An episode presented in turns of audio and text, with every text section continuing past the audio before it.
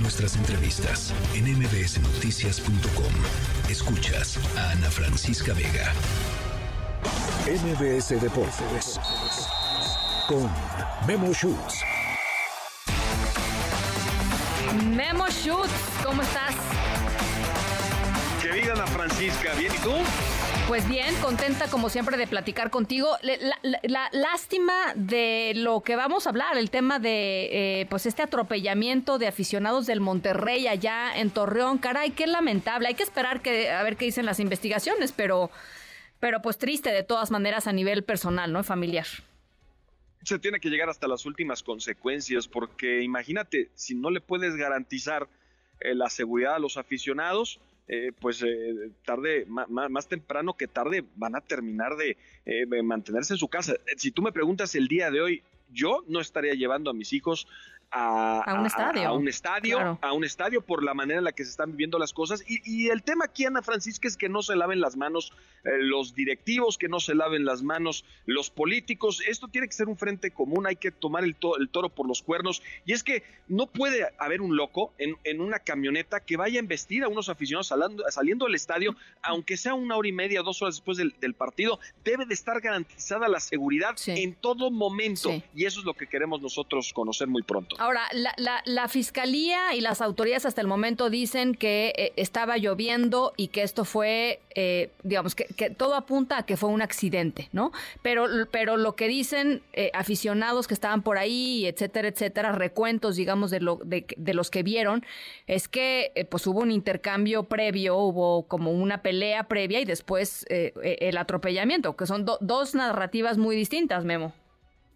Exacto, las que se calentaron los ánimos, ¿no? Sobre todo los aficionados de Monterrey que bien, que bien comentas, que los, eh, digamos, los jefes de, las, de los distintos equipos de animación, las barras, como ustedes los quieran denominar, pues han destacado el hecho de que sí había, que, había existido un intercambio de palabras y que al final un loco a bordo de su camioneta los arrolló, matando lamentablemente a una, una persona. Del otro lado, exacto, esa mujer de 50 años. Y ahora el tema es que las autoridades, pues obviamente están investigando, eh, vamos a esperar qué es lo que pero pues eh, sí es una situación que la verdad preocupa y mucho y donde yo insisto, si esto pasa en Estados Unidos o si esto pasa en Europa, pues es arde Troya, arde Troya, hubiera sido una situación de ocho columnas en todos lados y aquí en México lo hemos normalizado, pero es una situación que va más allá de nuestros estadios. En, general, la seguridad en México no es lo que nosotros quisiéramos. Sí, sí, totalmente de acuerdo. Vamos a, vamos a, por supuesto, estar muy pendientes de lo que, de lo que vayan diciendo las autoridades. Eh, traes otro tema del bar que me parece muy interesante, Memo.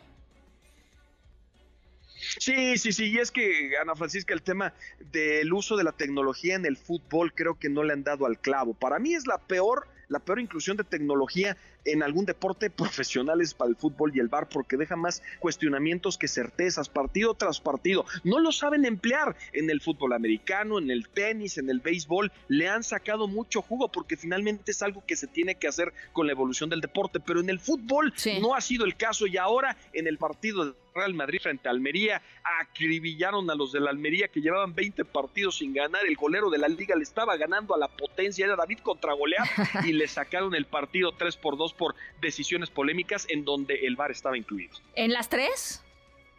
Sí, sí, bueno, en el gol, de entrada un gol que les anularon por una supuesta falta, un contacto que hubo sobre Jude Bellingham, que anularon el gol de la Almería, que hubiera sido el tercero para ellos, y posteriormente el gol que metió el Madrid por conducto de Vinicius, en donde hace contacto claramente por debajo del hombro, lo cual hubiera sido una mano y se tuvo que haber anulado, pero después de checar en el bar, eh, lo ratificaron, se mantuvo como gol y posteriormente el Madrid en tiempo de reposición le dio la vuelta a la tortilla y se llevaron los tres puntos. Imagínate nada más cómo prendió a la afición después de ese partido. Bueno, pues ahí está. Oye, y ya, ya tenemos finales de conferencia en la NFL. Afortunadamente mis 49 batallaron, pero lo lograron lo lograron. Estaban oxidados, Ana Francisca, estaban oxidados, llevan tres semanas prácticamente sin, sin actividad. Los 49 que desde mi punto de vista solo las lesiones pueden, pueden evitar que, lleguen al Super Domingo. De hecho, eso es lo que padecieron en el encuentro. Divo Samuel, su receptor se lastimó muy rápido y, luego fue el show de Christian McCaffrey que fue carburando poco a poco. Se llevaron la victoria frente a un aguerrido equipo de Green Bay que tuvo muchos errores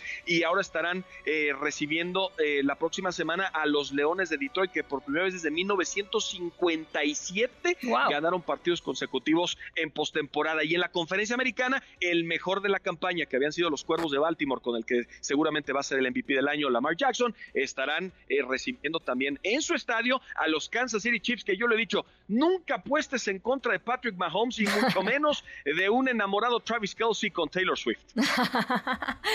trae porra, trae porra. Vaya, que trae porra. Ya están unos, unos diciendo que de un lado podría llegar Taylor Swift y del otro pues esperan que sea Eminem con Detroit. Ande, no, pues yo creo que Taylor Swift sí, la verdad es que se los anda, este, no, digo, no, no por nada, pero creo que sí, creo que no, creo que no es una competencia muy pareja ahí, Memo. Sí, sí, sí, sobre todo con las eh, generaciones de ahora, ¿no? Que digamos se inclinan mucho con Taylor Swift y que tiene los, pues, los famosos Swift y son muchos. Nuestro productor eh, Daniel también se... sí, todos son sí, sí, todos son. Aquí me levanten la mano los Swifties, todos son Swifties acá. Sí, ahí está, ahí está. Memo, te mando un abrazo.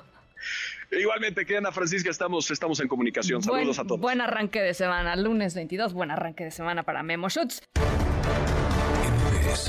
Noticias.